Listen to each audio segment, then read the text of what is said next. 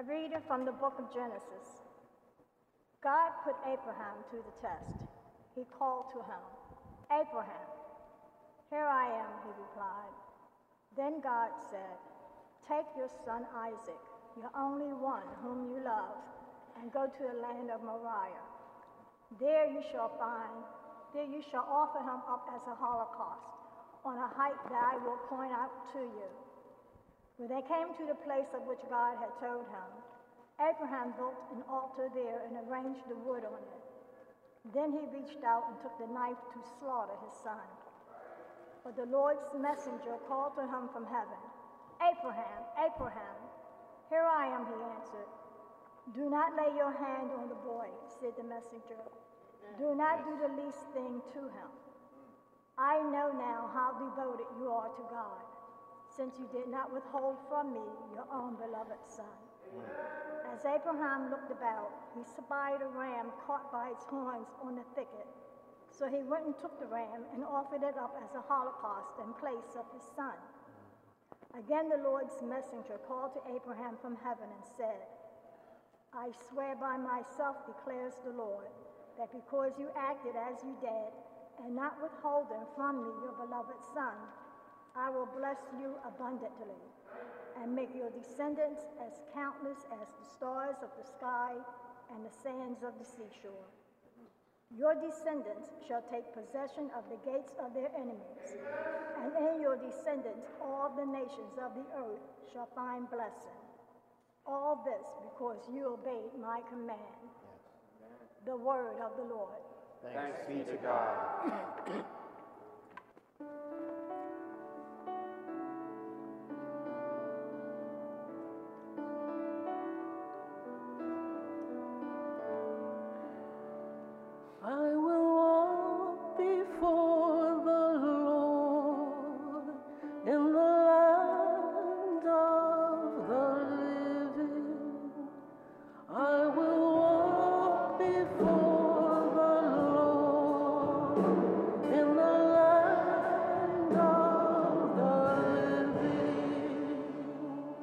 I believed even when I said I am greatly afflicted.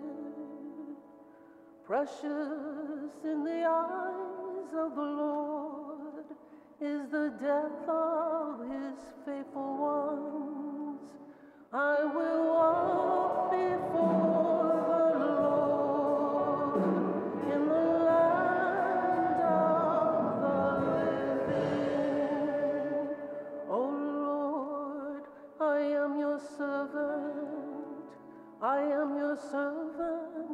Son of your handmaid. You have loosed my bonds. To you will I offer sacrifice of thanksgiving, and I will call upon the name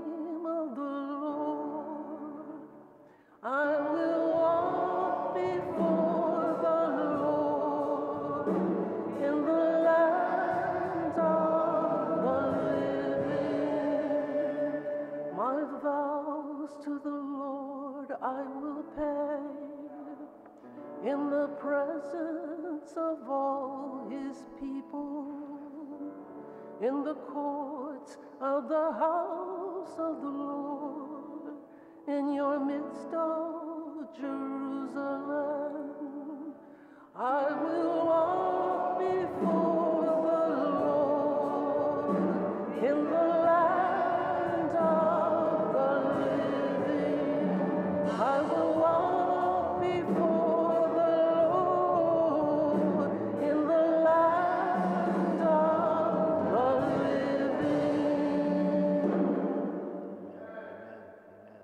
reading from the letter of St. Paul to the Romans.